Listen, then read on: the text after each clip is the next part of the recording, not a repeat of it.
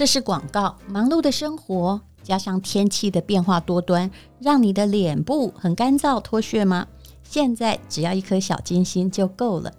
台九生技 Vinata 肌透光米植醇特润胶囊小金星，无人造香精、色素，也没有防腐剂，以纯净制成打造专利成分超临界米植醇，萃取米油中的关键修护的成分，结合水解酵母蛋白、天然维生素 B 群发酵精华，提供肌肤全方位的修护，还有奇迹之木辣木油。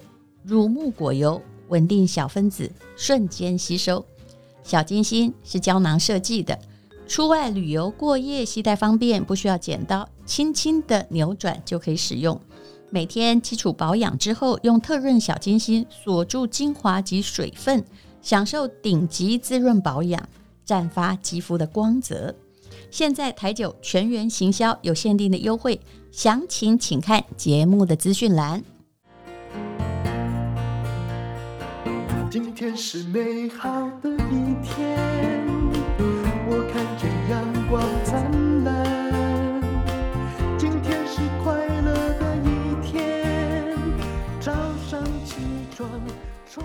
欢迎收听人生实用商学院。我今天要来读一篇文章，这是李文源在他的新书《我的心理学》里面最后一篇文章的例子。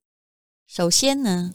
我要先读他引的一篇诗作，这篇诗作我相信你听了也会很有感的。这篇诗作叫做《热情之诗》，热情轻柔的移动，拥抱颤动的虚空，不去掌控，容许自己流动，如浪潮般尽情的流动。慢慢的表达，在盛开中壮大，在种子中等待，即使被拒绝，也留在当下。你是否仍愿与苦痛共处，与不安同在，直到黑暗过去？把你的挚爱献给日出，你仍然会伸出手吗？即使要伸得更远。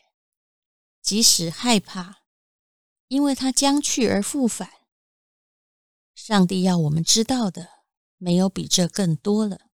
这是一首大卫·瑞斯比的诗。我们今天要谈的是你对于喜怒哀乐的情绪，还有如何怎么样去创造新的价值观。因为李文源他常常去加拿大海文学院，对于心理学还有所谓的愤怒安全感，都参加过专业的培训，帮助人家怎么样安全而有界限的处理愤怒的情绪。他在他的书中简单的说，很多人都叫你不要生气，其实你是要生气的才会健康。你必须学会非暴力的表达愤怒。所谓非暴力的表达愤怒，是征求过对方允许的，就跟他说：“我现在真的有话要说哦。”嗯，负责任的、有界限的、有节制的和尊重的表达方式。而所谓的暴力表达，就是未征求对方同意，用控制、伤害为意图的方式来表达愤怒。那，这在 FB 或者是什么 IG 都有很多人呐、他就来你的花园逛逛，随便给你下个指导棋，或者来攻击你，然后就跑掉了。也许你只能想，嗯，他一定在哪遇到什么样的挫折，他一定很不得意吧。可是呢，如果你不完全表达的话，那你就会得到压抑愤怒的代价，你会有身心不一致的行为，而且会引发很多就是内爆性的。身心症状，比如说肠胃不适啊、头痛、忧郁啊、肌肉紧绷，这通常也被认为是某一部分的成因，是因为你的情绪找不到出口。李文元说，他从这些课程如何管理愤怒里面得到很多启示，学会不要放纵自己的怒气，也不要压抑，而建立负责、安全而有界限的方式，分享心里的不满。他说，检视自己人生中沸腾的几次愤怒感受，大多是挑战到自我价值观的极的极限。每一次，我总会勇敢的面对表达，并且在平复怒气之后，调整自己的价值观。有时候是我们错嘛，或者是选择坚决自己的价值观哦。其实，人自己所谓的价值观也不是永恒不变的，所以我常常会看到很多人写那些虚字，什么“呃，勿忘初心”啊。我实在不相信你逐渐成熟，你的初心没有任何转变呢。当然呢，比如说孝顺父母这些原始的价值一定要存在。但是你小时候的你的志愿就是你的志愿吗？我觉得不能这样讲。而且有趣的是啊，我很记得这个呃有一次的事件，我其实很愤怒也很震惊哦，也就是。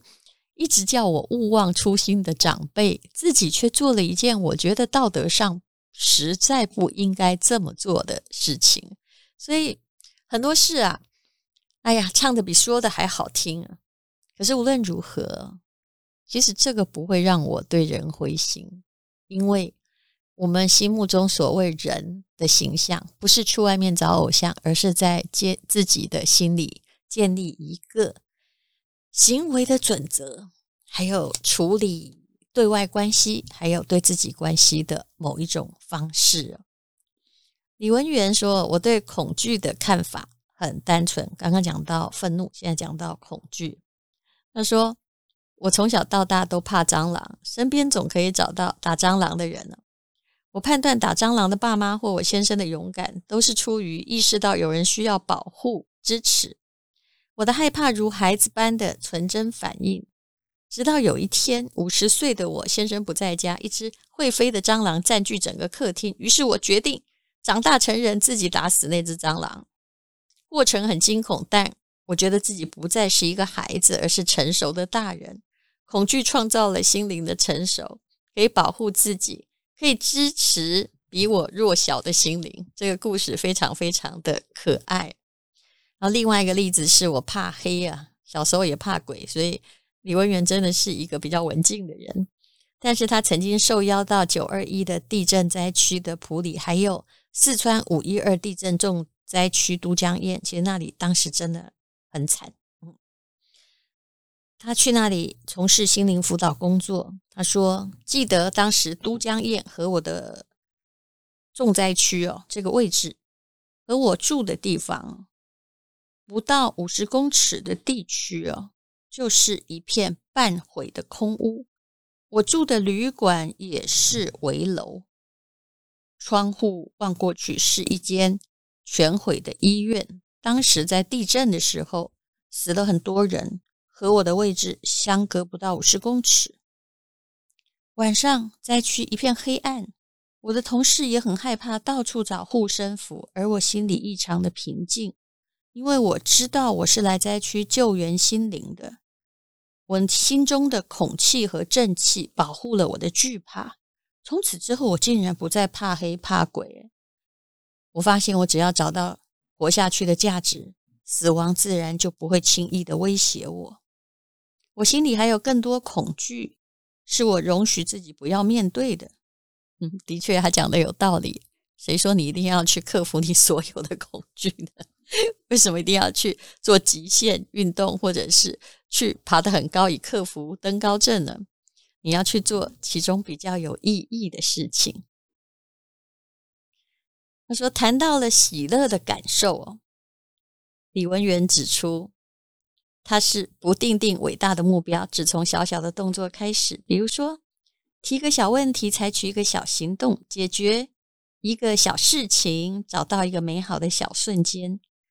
每天只做一点，持续的每天做，日日精进，就可以达到很远的目标。他说：“我的生活乐趣都微小而日常，却带来热情和专注，忘我的喜悦。每天开心的起床，晚上舍不得睡觉，觉得每天时光飞逝。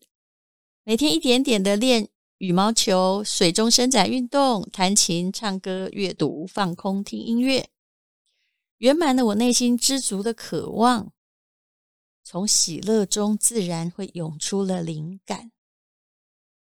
感受是生命的原动力，感受中的喜怒哀乐，在一个健康而正常的生命里，随着不同的际遇来来去去，赋予我丰沛而且有深度的生命体验。这就是他开始勇敢的敞开自我，感受心理情绪的学习。不再滥用，也不再制约它，而是感受它，他就会发现人生真是一场美好的舞蹈。那么，在他的书中呢，一直讲到了呼吸，这也是不管你去哪里修炼呢，呼吸永远是需要学习的。热情是去经验、感受并启发，而热情的拉丁文。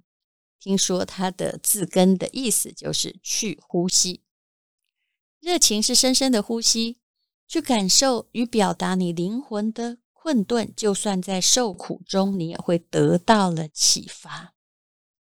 那么，到底怎么样呼吸呢？其实有时候啊，小孩到了青少年呢，他还故意来气你。基本上呢，呃，有时候我就发现了，跟他变了。他也许也并不了解你的心情，也会破坏关系。那么，你不如就是好好的深呼吸。相信很多父母会发现，有时候你必须要抑制你的愤怒，用深呼吸，你能调节你的情绪。也许没过多久，你会发现，其实你并没有被激怒，哎，啊，但你也不是压抑你的愤怒啊。李文源说：“如今的我很乐意在日常生活中享受呼吸。”比如说，在球场上，他会张开嘴，急促呼吸；在游泳池会放松呼吸。其实游泳的时候，我去游泳应该不是在游泳，我游的也不好，就普通，非常普通，也不太可能有任何进步，也不需要游得很快。我是去呼吸的，因为游泳的时候你一定要在水里呼吸啊，对不对？我们要在水上呼吸，在水里把它吐出来，否则你真的游不长诶。在写作前。冥想呼吸，在歌唱的时候律动性的呼吸，在睡眠时，真的，如果你没办法呼吸的话，那肯定真人生很灰暗呐，啊，睡不好。那当然，这需要是啊，我以前真的很惨啊，也就是有一阵子我还有呼吸中止症，也不知道什么原因，后来发现的确是气管发炎，然后我的气管。因为发炎到剩不到一公分的直径哦，难怪吸不到气。但是，哎，这会好，并不是一件事情好的。结合了很多很多种的方式，事实上，去打坐的人也是在练习无我的呼吸。那么，也许我们并没有去做过呼吸的课程与修炼，但是无论如何，当你觉得很难受、情绪很翻腾的时候，还是试着让更多的空气进入你的胸中来看一下，学会不同的呼吸方式是整合身心灵很有效的疗愈方法。所以，你是不是可以用一个免费的方式疗愈你自己，建立一个对你而言可以解压的呼吸系统呢？其实我很喜欢运动，到了后来不运动，我觉得身体不舒服。为什么？因为运动的时候。我的确是认真的，而且不得不的规律的在呼吸啊！相信有运动的人就知道我在说什么。那我今天是介绍一本书，这本书是李文源的《我的心理学》，里面呢有长达多年的心灵学习之旅，讲的是他的童年，他怎样守护他的健康、工作和梦想。看了这本书，你一定会觉得他充满爱，可以跟李文源一起展开疗愈自我的旅程。谢谢你收听今天的人生实用商学院。我们偶尔来个软性的，相信你也可以调节轻松的呼吸一下喽。因为今天又可以，今天又可以。